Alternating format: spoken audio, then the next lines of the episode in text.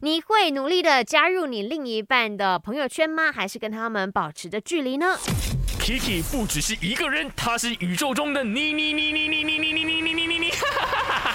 人生多难题，去看 IG a k Chan is me，看 My 翻转 Kiki。呃，Cham 说当然是要融入啦。维乐说融入是为了走更长远的路啊？为什么呢？嗯，就为为什么我要融入我的另一半的朋友圈？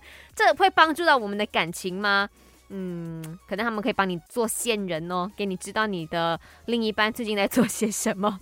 可是如果要动用到线人的话，就表示说这段感情应该是处于蛮多的状况跟问题的哈。再来呢 w i n c y 说，我觉得是要看性格跟为人吧。我比较是佛系的，如果呢跟另一半的朋友圈合得来就合喽，合不来呢就保持距离。